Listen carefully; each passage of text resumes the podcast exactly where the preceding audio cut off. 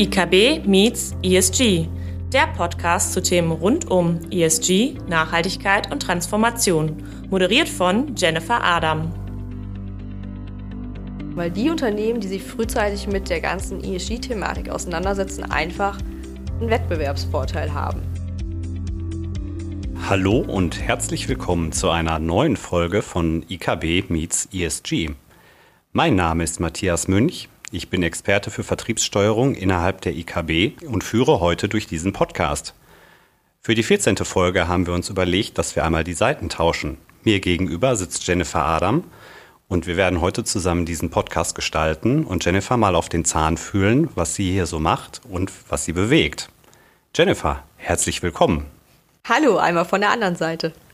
Genau, Jennifer, bislang hast du den Podcast ja immer moderiert. Heute tauschen wir mal die Seiten und ich stelle heute mal ein paar Fragen. Erzähl doch mal ein wenig zu dir und deiner Rolle hier innerhalb der IKB. Ja, also, was gibt es Schönes von mir zu erzählen?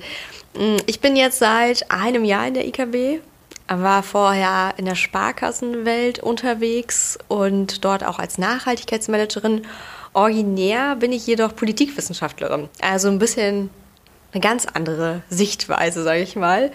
Was aber jetzt gerade bei dem Thema ESG Advisory, was wir jetzt seit einem Jahr gut in der IKB machen, äh, auch den Vorteil mit sich bringt, dass ich einfach manche regulatorischen Themen, die aufkommen, ein bisschen besser einsortieren kann, einfach weil ich das große globale Governance-Konstrukt auch gut mit einbeziehen kann und auch sehen kann, wo verändern sich Thematiken nicht nur auf deutscher oder EU-Ebene, sondern auch auf der globalen Ebene, was gerade bei dem Thema Nachhaltigkeit und ESG auch super spannend ist. Merkst du dann selber, dass du ähm, dadurch, dass du fachfremd bist und jetzt nicht originär äh, Bankerwurzeln hast, dass du bei den Kunden in den Gesprächen damit eher auf offene Ohren stößt und das Ganze irgendwie die Themen da präsenter platzieren kannst? Teils, teils. Also ganz bankfremd bin ich nicht. Ähm, vor dem Studium habe ich noch eine Bankausbildung gemacht. Also die Grundzüge des Banker-Daseins kann ich auch. Nichtsdestotrotz ist es natürlich, da ich einfach ein bisschen mit einer anderen Brille und Sichtweise raufgehe auf das Thema. Also wie bin ich auf das Thema Nachhaltigkeit gekommen? Ähm, ich war bei einem großen Lebensmittelkonzern und habe dort meine Bachelorarbeit geschrieben. Und da bin ich auch auf das Thema Global Governance gestoßen. Nachhaltigkeit, Nachhaltigkeit in Lieferketten war ein großes Thema. Ähm, Nachhaltigkeit beim Thema Tierschutz, aber auch ähm, Kinderarbeit waren auch große Thematiken, weil man natürlich ein global agierender Lebensmittelkonzern ist, sind das alles so Themen, die dort schon vor ein paar mehr Jahren, sage ich mal, präsent waren. Und das hat sich dann einfach ein bisschen weiterentwickelt und verändert. Und da merke ich dann schon, weil ich auch sehr intrinsisch motiviert bin und auch sage, wir müssen alle irgendwie unseren Beitrag leisten hin zum Thema Net Zero, Klimaschutz, aber auch gesellschaftliche Thematiken, die ja das Thema ESG auch mit beinhalten und Nachhaltigkeit ist ja nicht nur bezogen auf das Thema Umwelt, sondern ja auch die Social- und Governance-Kriterien. Äh, merke ich da schon, dass es doch ab und zu sehr spannend ist, die Sichtweisen, die ich einfach mitbringe, auch aus den Bereichen, die ich vorher bearbeitet habe. Du hast es gerade angesprochen, du hast äh, dich in einem globalen äh, Konzern damit auseinandergesetzt. Jetzt ist die IKB ja auch eher im deutschen Mittelstand aktiv. Unsere Kunden sind sicherlich auch global aufgestellt. Aber inwieweit Merkst du da einen Unterschied bei den Themen, die unsere mittelständischen Kunden haben, inwieweit die das betrifft und äh, wo die Kunden da aktuell stehen? Unterschiede sind zum Teil natürlich in der Lieferkette einfach spürbar, aber natürlich, wenn man global agierender Mittelständler ist, hat man auch globale Thematiken schon alleine durch die Lieferkette. Ähm, was natürlich hier in Deutschland derzeit sehr präsent als Thema ist das ganze regulatorische Thema, was einfach auf uns zukommt. Das Lieferketten-Sorgfaltspflichtengesetz, was jetzt ja umgesetzt werden darf, schon auch im kommenden Jahr. Aber natürlich alles, was jetzt Thema Taxonomie kommt, CSRD, diese ganzen Thematiken sind natürlich viel präsenter. Und auch das Thema natürlich, dass Nachhaltigkeit von diesem eher erworbenen Thema, was schwer zu fassen war, zu einem durch die Regulatorik getriebenen immer mehr harten Thema, sage ich mal, wird. Also dass man es besser messen, zählen und wiegen kann einfach, weil wirklich auch eine Nachhaltigkeitsstrategie mit harten, in Anführungsstrichen harten KPIs unterliegt wird langfristig und natürlich ja auch von der Regulatorik her getrieben Nachhaltigkeitsaspekte langfristig ja auch im Lagebericht mit drin sind, also die ganze Nachhaltigkeitsstrategie und das natürlich einen ganz anderen Stellenwert bekommt das Thema. Nachhaltigkeit ist in aller Munde. Man könnte sagen, die Nachhaltigkeit ist gekommen, um zu bleiben. Du hast es gerade ja richtig gesagt. Wir haben die ganzen Themen aus der Regulatorik. Es ist ein unheimlich weites Feld. Ja, ESG bezieht sich nicht nur auf irgendwelche Umweltaspekte.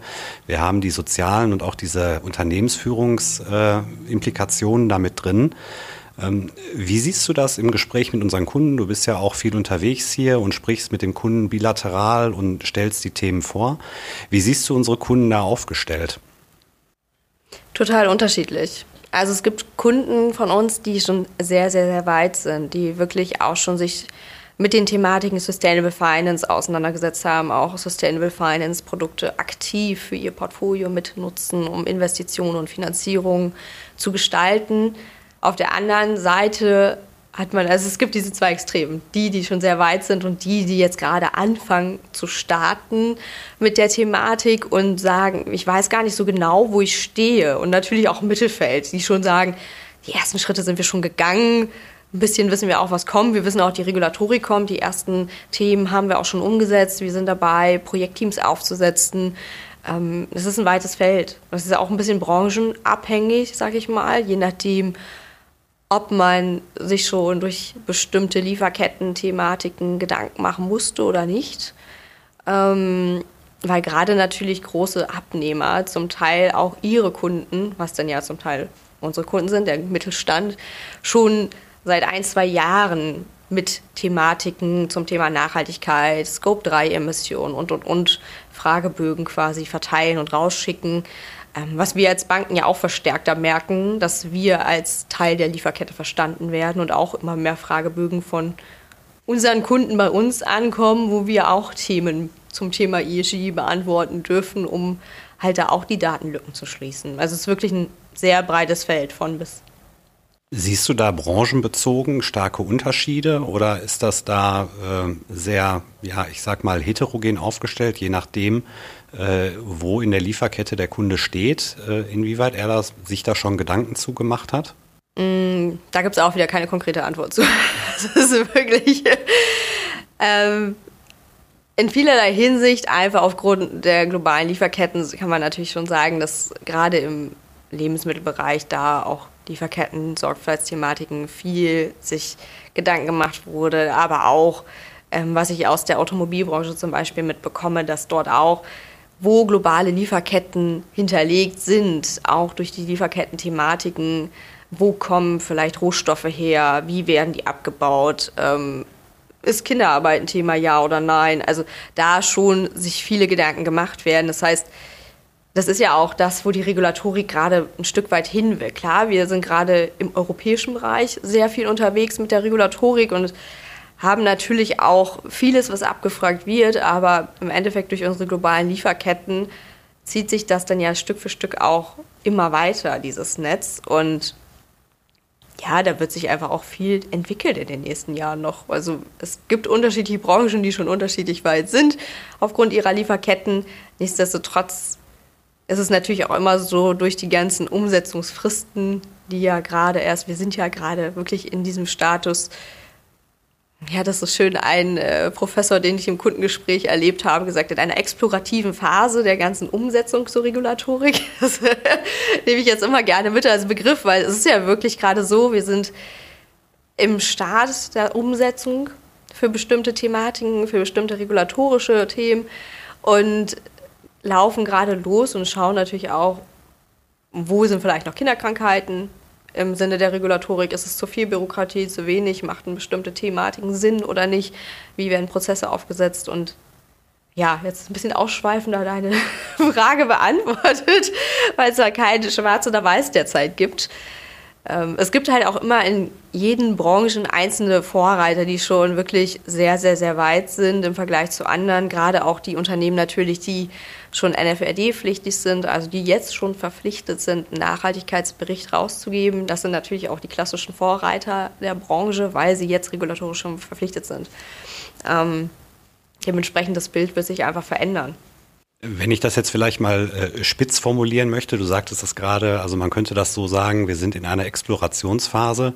Wenn ich jetzt äh, sagen würde, vielleicht, wenn ich von der anderen Seite komme, wir sind noch bei Jugend forscht, nimmst du hm, wahr, auch vielleicht mit deinem Hintergrund als Politikwissenschaftlerin, dass es auch ja Unternehmen gibt, die sagen, mh, hm, das ist mir alles zu unsicher, ob das so kommt. Das ist ein riesen regulatorisches Thema. Vielleicht sitze ich das Thema einfach aus. Das ist, wer weiß, vielleicht wird das Thema eh kassiert. Äh, das betrifft mich gar nicht. Nimmst du sowas auch wahr? Ja, zum Teil schon. Ähm, es ist jetzt nicht so, dass jetzt keiner sagt, Klimawandel, da wollen wir nichts gegen tun. Wir wollen das Thema gar nicht machen. Nichtsdestotrotz, hier und da in den Gesprächen begegnet mir schon Aussage wie, naja, mit der nächsten Bundesregierung wird das ja nochmal alles wieder anders werden. Da wird die regulatorische Schraube wieder zurückgedreht werden. Dass natürlich die Regulatorik gerade bei uns in Europa auch EU-getrieben ist und das nicht so einfach ist, das wieder zurückzudrehen, sollte hoffentlich allen mittlerweile klar sein. Nichtsdestotrotz, und das ist das Spannende, was man im Nachhaltigkeitsbereich einfach auch beobachtet, gibt es unterschiedliche Phasen einfach der Akzeptanz, nenne ich es mal so. Also so die Regulatorik, die jetzt kommt und alle schimpfen darüber, wie viel Aufwand und was das für Geld kostet und wo wir damit dann überhaupt hinwollen und das ist ja noch gar nicht alles ausgereift. Irgendwann kommt ja die Einsicht, okay, es ist da, wir müssen uns damit auseinandersetzen. Es macht ja auch Sinn, sich damit auseinanderzusetzen, weil nicht nur die Umweltthemen drin sind, sondern ja auch für mich als Unternehmen diese Social- und Governance-Themen, gerade im Bereich Social. Wir sind alle vom Fachkräftemangel betroffen in Deutschland. Nicht nur eine Branche, sondern alle Branchen. Und gerade da sich dann als Unternehmen auch Gedanken zu machen, wie will ich mich langfristig aufstellen, ist natürlich super wertvoll. Und irgendwann kommt dann halt wirklich diese, ich nenne es mal Akzeptanzphase, dass man sagt, okay, ich mache jetzt erstmal Minimum, bis hin, bis es dann wirklich in einem Unternehmen verankert ist, dieser Nachhaltigkeits- und ESG-Gedanke, dass man wirklich nicht nur die Mindestmaße und Anforderungen erfüllen möchte, sondern sagt, hey, wir haben den Mehrwert erkannt, das macht Sinn da voranzugehen, weil das ist ja auch eigentlich der Grundgedanke von Nachhaltigkeit. Also ursprünglich kommt ja der Nachhaltigkeitsbegriff aus der Forstwirtschaft um 17 oder irgendwas, wenn ich es richtig im Kopf war. Und zwar war damals es so, dass man einen Holzmangel einfach hatte. Und da hat er als einer der ersten diesen Nachhaltigkeitsbegriff mitgeprägt, zu sagen, naja, können dem Wald nur so viel entnehmen, wie wir auch wieder anpflanzen, um nachhaltig agieren zu können und auf Langfristigkeit ausgelegt. Und das ist ja auch etwas, was ja sinnvoll ist, in seiner Geschäftsphilosophie mit aufzunehmen, weil ein Geschäftsmodell, was langfristig existieren soll, muss sich natürlich auch an die Gegebenheiten anpassen und da gehört nachhaltiges, nachhaltiges Denken einfach mit dazu.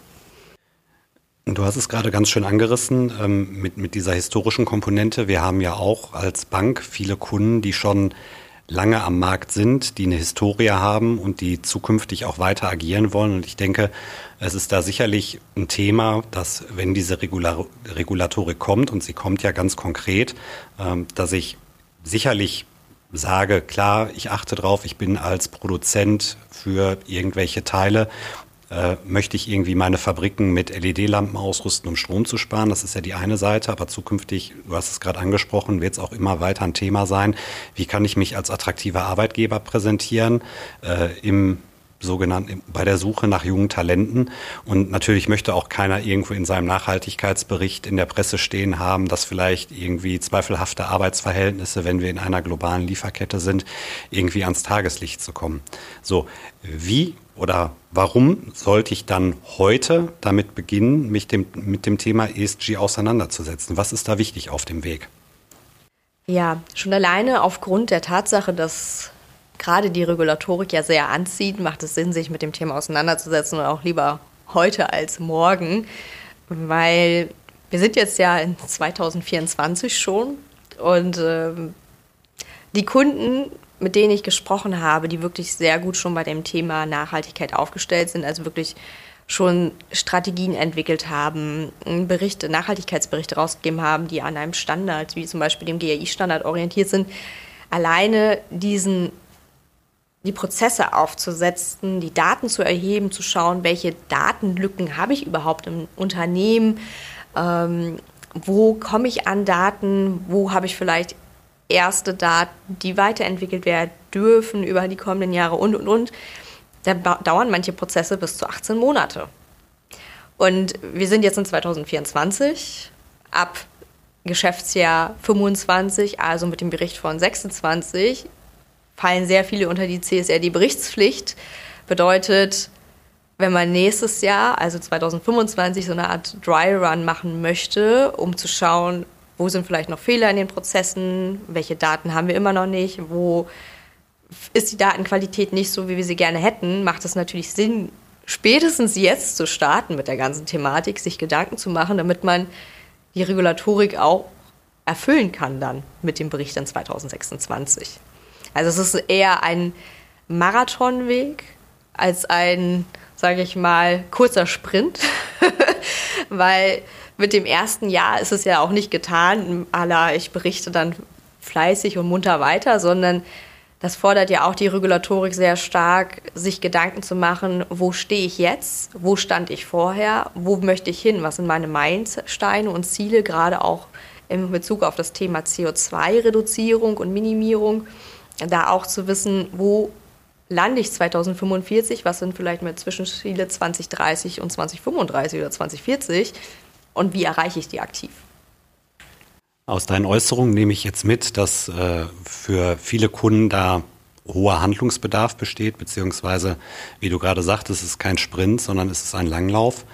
Ähm, könntest du vielleicht nochmal in deiner Funktion als ESG- und Nachhaltigkeitsexpertin der IKB kurz anreißen, ähm, warum wir uns als Bank, als Partner für unsere Kunden eigentlich überhaupt dazu entschieden haben, das Thema ESG Advisory aufzubauen?